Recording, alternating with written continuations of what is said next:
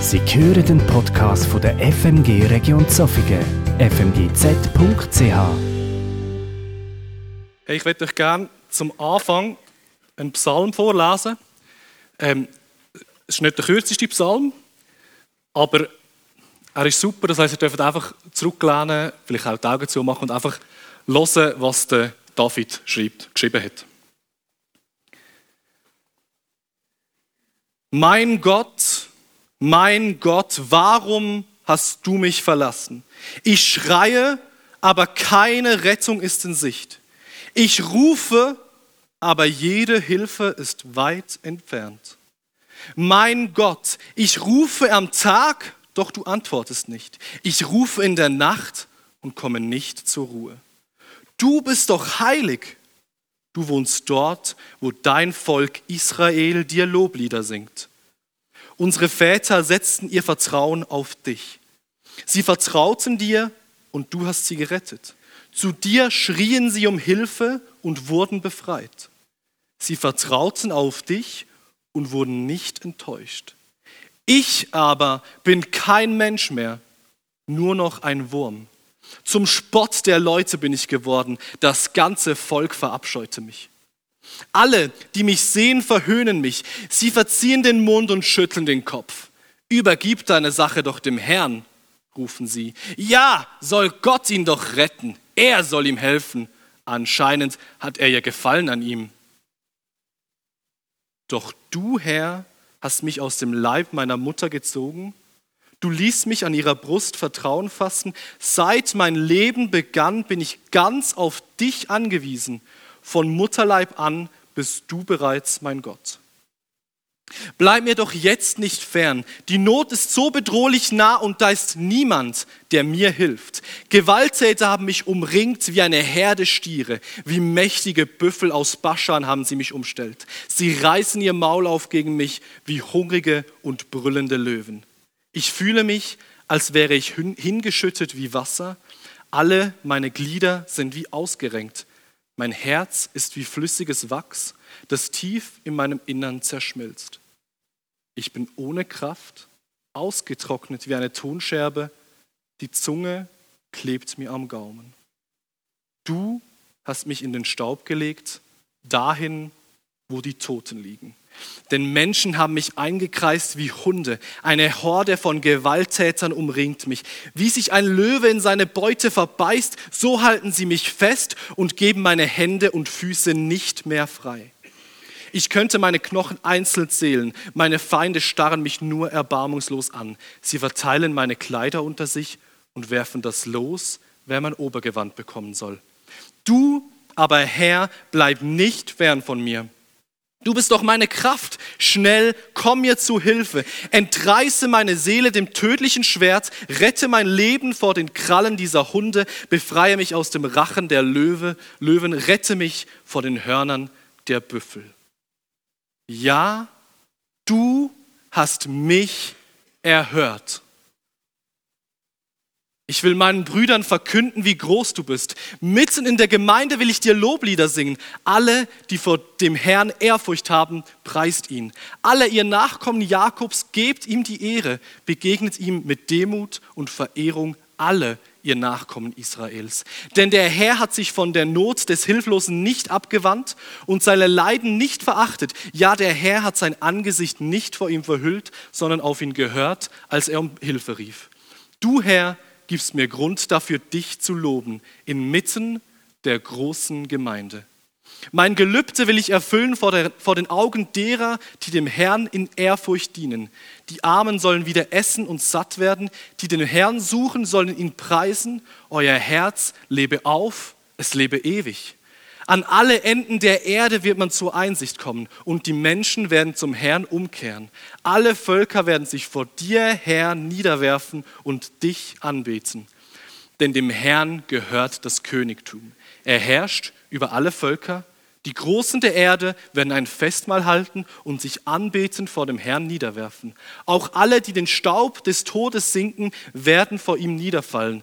Alle, die keine Kraft mehr zum Leben haben die kommende Generation werden ihm dienen. Denen, die noch nicht geboren werden, wird man vom Herrn erzählen.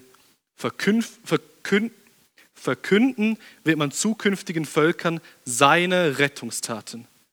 Man wird sagen, der Herr hat alles vollbracht.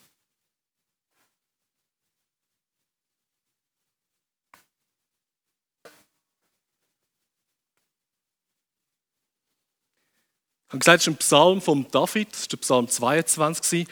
Und der Psalm, der geht von der tiefsten Klage, also vom Ich bin ohne Kraft ausgetrocknet wie eine Tonscherbe, die Zunge klebt mir am Gaumen, du hast mich in den Staub gelegt, dahin, wo die Toten liegen, also von der tiefsten Trauer, vom Abgrund bis hin zum größten Lob, wo er sagt, verkünden wird man zukünftigen Völkern seine Rettungstaten. Man wird sagen, der Herr hat alles vollbracht. Und von dort, von der tiefsten Klage bis hin zum größten Lob ist alles dabei.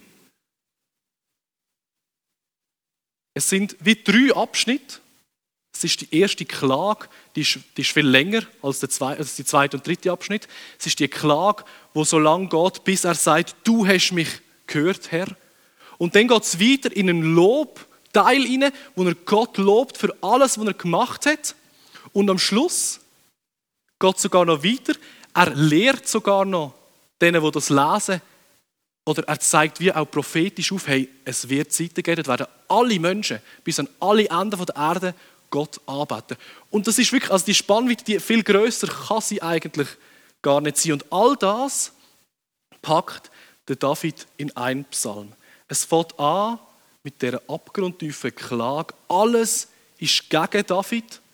Wahrscheinlich ist das zu der Zeit, wo er vom Saul verfolgt wurde. Das heißt, er ist irgendwo auf der Flucht. Er hat nicht gewusst, wo vorne und hinten ist. Er hat einfach nur gewusst, wahrscheinlich stirbt jetzt denn. Er ist komplett überfordert und überwältigt mit der Situation. Und dann schreibt er das auf. Und nachher, das ist irgendwie speziell an dem Psalm, dann ist es nicht so, dass es irgendwie so eine flüssende Überleitung gab ins Lob sondern es ist einfach ein Satz. Du hast mich erhört und ab dem Zeitpunkt ist der David voll im Lob. Ab dem Zeitpunkt ähm, lobt er Gott, weil er erhört worden ist. Er lobt Gott nicht nur alleine, die Klage ist von ihm alleine, sondern er geht in die Gemeinde und sagt, hey, wir alle zusammen loben Gott, weil er so groß ist. Und das Lob soll inmitten der Gemeinde geschehen. Das sagt er sogar, das soll mit den Leuten zusammen sein. Und dann geht es eben noch weiter in das, was er nachher sagt. Er sagt, ähm, durchs Loben wird ihm auch neu bewusst, was, was Gott alles wird tun, was Gott alles kann tun. Gott wird an alle Enden der Erde gehen und dort wird man ihn ehren. Also an allen Enden der Erde werden Menschen ihn ehren. Und sein Auftrag wo er dort stellt, der ist ganz allgemein. Er schreibt immer vom Me, also das Mann. Er redet nicht von ich, du oder mir, sondern er redet von der Gesamtheit. Me wird Gott loben und ehren. Und all das macht er in diesen paar Versen von Anfang an bis zum Schluss. Ist ein riesiger Unterschied. Und wahrscheinlich hat es nicht alles gleichzeitig geschrieben, aber das macht gar nichts. Es zeigt einfach auf, wie groß das die Spannung kann sein von der tiefsten Klage bis zum größten Lob. Und es ist so ein exponentieller Aufstieg hin zum überschwänglichen und zu der vollkommenen Freude und zum überschwänglichen und vollkommenen Lob. Und warum habe ich jetzt den Psalm heute Morgen gelesen? Wahrscheinlich der erste, der erste Satz kommt einigen vielleicht bekannt vor. Das ist nämlich der Satz, wo, wo, Gott, äh, wo Jesus am Kreuz betet hat so einer der letzten Sätze, die er gesagt hat, bevor er gestorben ist. Das ist aber nur ein Grund. Weil, wenn man den Psalm anschaut, dann merkt man so bei einem genaueren Lesen, der Psalm hat recht viele Elemente drin, wo du irgendwie eins zu eins auf Passion kannst anwenden kannst. Also auf die Zeit von, von, von der Kreuzigung von Jesus Christus. Es sind es kommen, es kommen Wörter drin vor, es kommen, es kommen Satzbau drin vor, es kommen Bilder drin vor, wo eins zu eins wieder passen zu dem, was Jesus passiert ist. Und ich habe es noch spannend gefunden, ein Theologe hat sogar gesagt, hey, vielleicht kann man das sogar so sehen, dass man sagt, Jesus Christus hat im David die richtigen Worte gegeben, dass das, was der David hat müssen leiden, später als Bild passt, für wie Jesus gelitten hat. Und so ist der Psalm so eng verbunden mit dem, was Jesus Christus gemacht hat. Es gibt sogar Leute, die, wenn sie über den Psalm schreiben, schreiben sie direkt über Jesus. Es gibt für die gar keinen Unterschied zwischen dem Psalm von David und dem, was Jesus passiert ist. Er ist so, er passt sich so, er passt so perfekt zu dem, was Jesus passiert ist.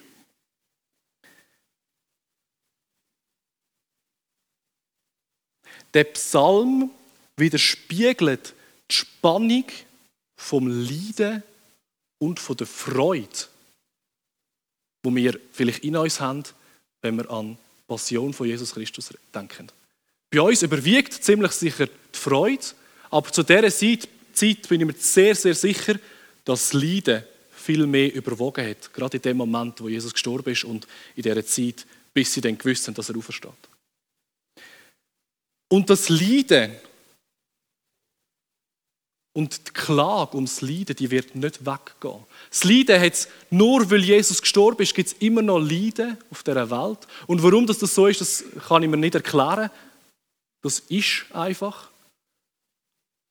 Warum das es immer noch Krieg gibt, warum das immer noch Menschen gefühlt links und rechts umgebracht werden, warum das noch so viel Schlimmes passiert, das kann ich mir nicht erklären. Aber etwas zeigt uns, die Passion von Jesus auf und eben auch der Psalm. Gott, Jesus Christus, hat mitgelitten. Und das ist etwas mega Zentrales. Dass es Leiden wird geben und gibt, können wir nicht wegdenken. Aber es gibt etwas, wo mir einmal Halt gibt. Jesus Christus hat sich dem Leiden angenommen und hat mitgelitten. Und schon nur wegen dem bin ich mir sicher, dass das für uns kann Trost sein kann, weil wir wissen, Gott in seiner Heiligkeit ist auf die Welt gekommen, als Mensch und ist am Kreuz gehangen, hat mitgelitten, als ganz Mensch, aber eben auch als großartiger, heiliger Gott. Und es gibt Leidensgeschichten, bei denen können wir vielleicht im Nachhinein sagen, die sind wichtig für uns. Die sind wichtig für, für wie, wir, wie wir weiterkommen sind im Leben, wie wir vielleicht gereift sind. Und bei dieser Leidensgeschichte von Jesus Christus, wo, wo passiert ist äh, am, am, Kreuz, können wir heute definitiv sagen, dass sie nicht nur wichtig war, sondern dass sie das Wichtigste und eben überlebenswichtig ist für das, wie wir heute leben dürfen.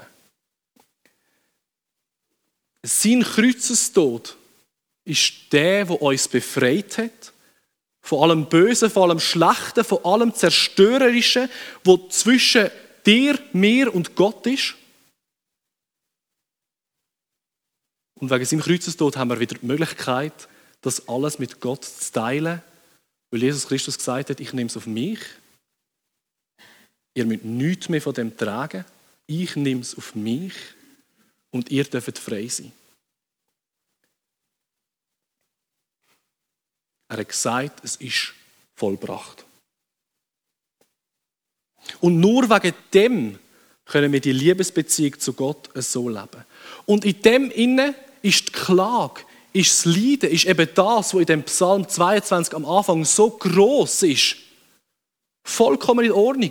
In dem ist auch die Freude und das Lob und die überschwängliche Dankbarkeit auch vollkommen normal. Und in dem inne, dass wir eben die Beziehung zu Gott können leben dürfen wir all das, von der tiefsten Klage bis zum höchsten Lob, mit ihm höchstpersönlich teilen. Für das ist Jesus Christus gestorben. Und jetzt ist mir etwas wichtig. Gott hat nicht nur mitgelitten am Kreuz, sondern Gott hat auch etwas ganz anderes noch zu uns gesagt. Er hat uns nämlich gesagt, hey, ich habe nicht nur mit euch Mitglieder, sondern ich bin auch bei euch in allem Leiden inne. Gott sagt nämlich nur ein Psalm weiter, schrieb der David genau das. Selbst wenn ich durch ein finsteres Tal gehen muss, wo Todesschatten mich umgeben, fürchte ich vor keinem Unglück, denn du, Herr, bist bei mir, dein Stock und dein Hirtenstab geben mir Trost. Also der Trost von Gott, dass er mit uns mitgelitten hat, ist nicht der einzige, sondern wir dürfen genauso Trost daran nehmen, dass Gott bei uns ist im Leiden. Auch wenn er jetzt in seiner Heiligkeit ist, ist er immer noch bei uns, wenn wir im Leiden sind.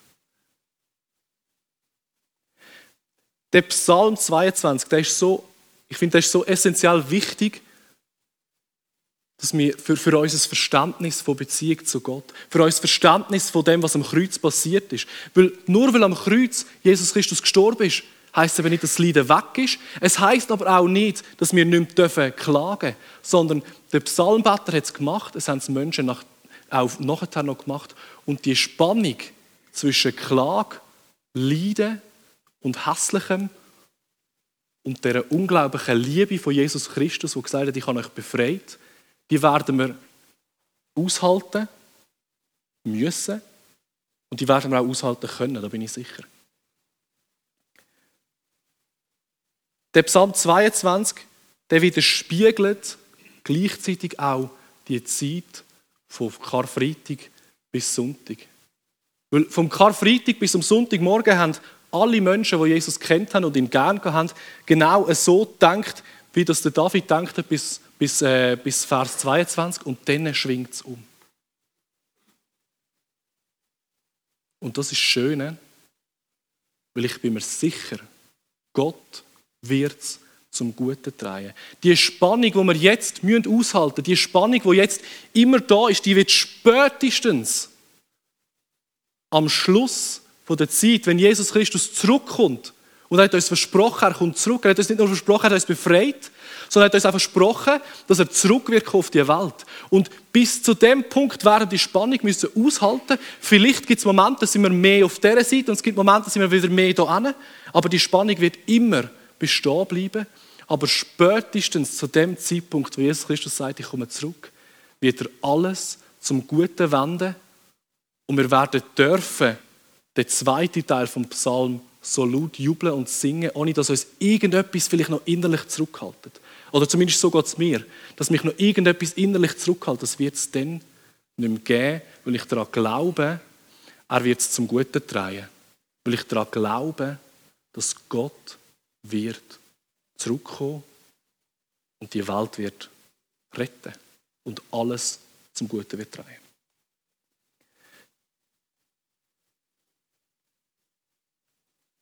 Der Psalm 22 darf uns Vorbild sein. Er, er ist ein Vorbild oder ein Vorbote von dem, was Jesus passiert ist. Aber er darf auch heute noch Vorbild sein für uns, was es heißt, zwischen Klage und Freude hin und her zu schwanken. Und der Tag heute ist für mich so ein Tag, wo man irgendwie zwischen Klage und Freude hin und her schwenkt. Weil jetzt, wenn ich heute auf den Tag zurückschaue, was passiert ist, dann ist pure Freude. Aber wenn ich mich darauf einlasse, was denn, wie es diesen Menschen gegangen ist, dann ist es für mich auch pure Klage und pures Leiden, weil sie gedacht haben, jetzt ist alles, jetzt ist alles vorbei. Das wäre es gewesen. Das war in dem Fall nicht Gott, das war in dem Fall nicht der Messias. Das macht nichts mehr Sinn. Und diese Spannung, die ist unglaublich anstrengend, aber sie hat auch etwas mega Schönes. Weil sie haltet uns immer bei Gott. Weil die Spannung können wir einzig und allein aushalten, wenn wir uns ausrichten nach Gott. Der David sagt am Schluss von seinem Psalm, und Jesus sagt es auch am Kreuz, verkünden wird man zukünftigen Völkern seine Rettungstaten. Man wird sagen, der Herr hat alles vollbracht. Der Herr hat alles vollbracht.